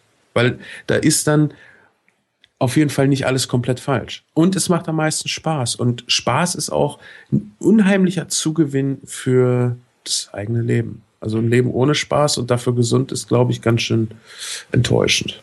Ja, ich denke, dass du auch gerade mit der Ernährung sehr viel Spaß haben kannst, wenn du es einfach anfängst, äh, auch ein Stück weit zu zelebrieren. Und selbst wenn du einfach, also ich kann es partout nicht leiden, äh, Abendessen vom Fernseher. Also das ist meine Einstellung dazu, einfach äh, entweder ich gucke Fernsehen oder ich esse. Und wenn ich esse, kann ich mich unterhalten. Das ist einfach so, natürlich für viele Leute einfach ein Teil, um runterzukommen, gerade noch Nahrungsaufnahme, man hat einen langen Tag. Aber für mich ist äh, gerade mit deinem Partner irgendwo zu sitzen, zu essen, dich auszutauschen, das kann auch mal eine Stunde dauern. Und selbst wenn du nur einen Salat isst, du kriegst ein Thema, du erzählst, das hat einfach für mich mit Kultur zu tun. Ja, ja. Und vor allen Dingen, wenn du äh, so, so einen Punkt hast, wie heute Abend essen wir halt zusammen und den, den hast du vielleicht im alltäglichen Ablauf, dann wird es wahrscheinlich nicht einfach nur Pommes geben, sondern dann äh, wirst du dem auch ein gewisses, äh, eine gewisse Menge an Aufmerksamkeit widmen und wirst vielleicht auch abends dann die Hauptmahlzeit des Tages zubereiten. Und das soll dann schon was Schönes sein. Ja, selbst wenn du dich nur hinsetzt und ein Brot isst, was du dir gemacht hast, wenn du einfach mit allen am Tisch sitzt und einfach diese halbe Stunde, egal, einfach zusammen essen. Einfach diese Geselligkeit bei Tisch, äh, finde ich grandios, was da einfach entsteht für, ein, für eine Magie, würde ich es jetzt mal nennen. Ja, du sagst ja auch einfach mal so ein Brot. Es gibt ja auch Unterschiede zwischen einfach mal einem Brot und einem Brot.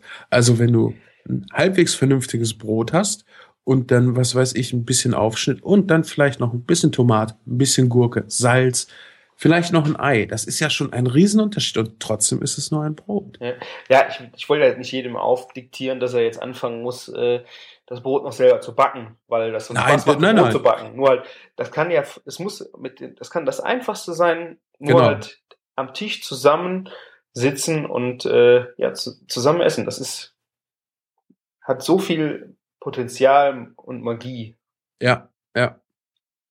Ja, und dies, dies äh, sein Brot selber backen. Also man muss nicht immer gleich so weit einsteigen. Ja. Wenn man, wenn man Bock hat, sein Brot zu backen, ist das eine tolle Sache.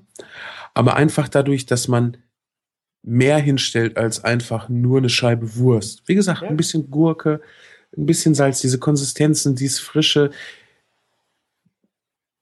Ich glaube, die Leute, die uns verstehen können, sind jetzt schon so, ja, ich weiß genau, was du meinst, du kannst aufhören zu erzählen. Und die Leute, die es jetzt nicht verstanden haben, die haben, sind einfach nicht auf dem Punkt, dass sie es jetzt irgendwie verstehen könnten. Das ist Ja. nicht böse gemeint, aber einfach eine Begeisterung für sowas. Ja. Ja. Und Fernsehen, du bist einfach so weit mit deiner Aufmerksamkeit beim Fernsehen. Klar, wenn ein geiler Film läuft und du hast äh, nicht die Zeit, erst noch eine Stunde zu essen und dann den Film zu gucken, finde ich in Ordnung, aber es ist echt was Tolles, gemeinsam sich mal aufs Essen zu konzentrieren und sich zu unterhalten und Spaß am Tisch zu haben. Das ist doch eigentlich äh, ein schönes Schlusswort, oder? Ja, eine Sache gerade noch Okay. dazu. Und vor allen Dingen, je bewusster man isst, desto mehr bekommt der Körper auch mit, du hast gegessen, du Mhm. wirst langsam satt. Oh ja. Also da spielen viele äh, Sachen mit rein. Auch Kochen kann satt machen, dadurch, dass man diese Aromen alles schon hat. Aber da können wir mal, glaube ich, besser in einem Kulinarikast erklären, wie das denn mit der Nahrungsaufnahme und der Sättigung funktioniert. Ich denke, für, für die Meinung und für die Gefühle und für, für die Begeisterung für Essen ist hier der bessere Platz. Ja. Ja, Christian, was bleibt uns heute noch zu sagen? Vielleicht mal so kurz äh, ein bisschen Feedback äh, zum bisherigen Rock-Podcaster, Star-Dasein. Wir hatten ja äh, auf Twitter rumgefragt wegen unserer letzten Folge, wo der Sound ja schon merklich besser war als bei der ersten. Aber wahrscheinlich durch ein kaputtes Mikrofon oder ein, ein Kabelbruch haben wir immer so ein Knacksen drauf gehabt. Wo ich ja der Meinung war, komm, wir veröffentlichen es nicht. Und der Inhalt war einfach gut, der hat uns so viel Spaß gemacht, das, das tat mir auch weh. Und du sagtest halt, ja, komm, hier nehmen wir den Teil raus, der besonders schlecht von der Akustik ist und würdest du gerne. Und ich habe gemerkt, der Christian brennt dafür. Aber ich bin halt dagegen so, wenn die Qualität vom Audio nicht so prall ist, das dann zu veröffentlichen. Und dann haben wir uns darauf geeinigt, komm, fragen wir doch die Leute, die es hören wollen. Und da war das Feedback sehr positiv und dann haben wir es rausgehauen. Ja, fand ich auch sehr schöne Idee von dir, einfach die Leute zu fragen, die es äh, interessiert. Und ich habe auch schon sehr viele Podcast, Podcasts gehört, wo die Akustik schwierig war und das ärgert den Hörer ungemein, wenn das wenn da was nicht stimmt. Das konnte ich super nachvollziehen, auch von dir, dass du sagst, nee, das machen wir nicht. Nur die Themen waren so genial, wenn wir das jetzt nochmal versucht hätten aufzunehmen, das hätte einfach nicht gepasst. Und da war die Stimmung war gut und äh, das war echt schön, dass die Leute gesagt haben, mach das. Ja, vor allen Dingen diese, diese, diese Live-Atmosphäre und das ist hier alles live. Wir quatschen zwar vorher, aber dann meist über Gott und die Welt wir haben es im Kulinarikast wegen der Technik schon ein paar Mal machen müssen, dass wir etwas neu aufnehmen mussten. Und das mhm. ist jedes Mal zum Kotzen, weil du einfach äh, versuchst, die alten Gespräche wieder hinzukriegen und das macht, macht keinen Spaß. Ja. Das, deshalb tat es mir ja auch leid, sagen zu müssen, also ich möchte es eigentlich nicht machen, weil inhaltlich und so vom Gesprächsfluss her hat es echt Spaß gemacht. Ja, so war es. Ja, und dann haben wir auch schon äh, echt schönes Feedback von den Hörern bekommen, so zum Inhalt. Wie gesagt, am Sound arbeiten wir noch. Das ist alles äh, neue Technik für uns. Ich bin ganz begeistert davon, dass wir jetzt erstmal mit einem neuen Podcast noch mit Potloff angefangen haben, was ich unheimlich sexy finde, weil wir, ich glaube, vier Formate bieten wir momentan an. Mhm. Der Player ist einfach schön, das heißt, wer auf die Seite guckt, der kapiert gezwungenermaßen, drückt diesen Play-Knopf. Ja. Ja, es schreit dich an, drück diesen Play-Knopf. Du musst nichts anderes kapieren, drück diesen Play-Knopf. Ja. ja? Drück den Play-Knopf. Ja, ja, es ist ein Podcast. Und wenn ich mir so unser Podpress angucke beim Kulinarikast, wir haben ja jetzt auch den neuen Player drauf. Äh, man sieht das schon, aber äh, nur den Player zu installieren hat halt noch nicht alle Vorteile. Mhm. Und um ehrlich zu sein, würde ich am liebsten die ganze alte Installation, so wie sie ist, stehen lassen und eine neue Installation anfangen, komplett mit Podlove auch äh, jetzt, wo ich mich mit Kapitelmarken und äh, Enhanced Podcasts nochmal beschäftigt habe, das am liebsten auch, aber dann verliert man, glaube ich, viel der alten Hörer und äh, da bin ich mir noch nicht sicher, wie das da laufen wird. Es ja. kommt ja auch ein bisschen auf Christian drauf an, der macht dann die Technik freundlicherweise für uns. Hihi. Gerne. Ja, freue ich mich auch drauf, weil also ich merke das gerade auch hier beim Küchenfunk. Dadurch, dass äh, pro Folge im Nachhinein nicht so viel Arbeitsaufwand ist und ich das mit meiner langsamen Internetanbindung nicht machen muss, schaffen wir es momentan wöchentlich. Und das finde ich geil. Ja, ich finde auch schön, wenn wir das beibehalten könnten. Ja. Wir probieren es, aber wir müssen gucken, ob das wirklich alles so klappt. Einfach drei Leute, drei verschiedene Arbeitszeiten unter einen Hut zu kriegen an Themen und ich glaube, an uns äh, privat äh, soll es ansonsten nicht liegen. So ist es. So, genug selbst beweihräuchert genug Leute heute beworben. Wir hoffen, ihr seid beim nächsten Mal auch wieder dabei, egal wann ihr das jetzt hört, ob ihr das äh, direkt nach der Veröffentlichung hört oder in einem Jahr. Das Schöne ist ja, wir haben relativ zeitlose Themen. Gebt uns bitte immer wieder gerne Feedback auf küchen-funk.de. Äh, über Twitter sind wir auch zu erreichen. Der Christian packt das alles in die Show Notes, weil jetzt das so erzählen, äh, dann müsstet ihr mitschreiben, ist doof. Und ich gebe das Wort an Christian. Äh, mach mal deine letzten Worte für heute. Ich sag schon mal Tschüss und bin raus. Vielen Dank für das tolle Feedback, was wir von euch bekommen haben. Hat mir sehr viel Spaß gemacht, äh, diese auch zu beantworten. Und äh, wenn ihr noch irgendwas habt, äh, was ihr loswerden wollt, wenn ihr anderer Meinung seid, auch was dieses Ernährungsthema angeht, äh, einfach reinschreiben. Äh, wir hören uns das gerne an. Dafür sind wir da dass wir nicht nur uns dreien zuhören und unseren Meinungen, sondern dass es auch nach draußen getragen wird und ihr quasi auch mitsprechen könnt. Ich sage jetzt auch Tschüss und ich freue mich aufs nächste Mal.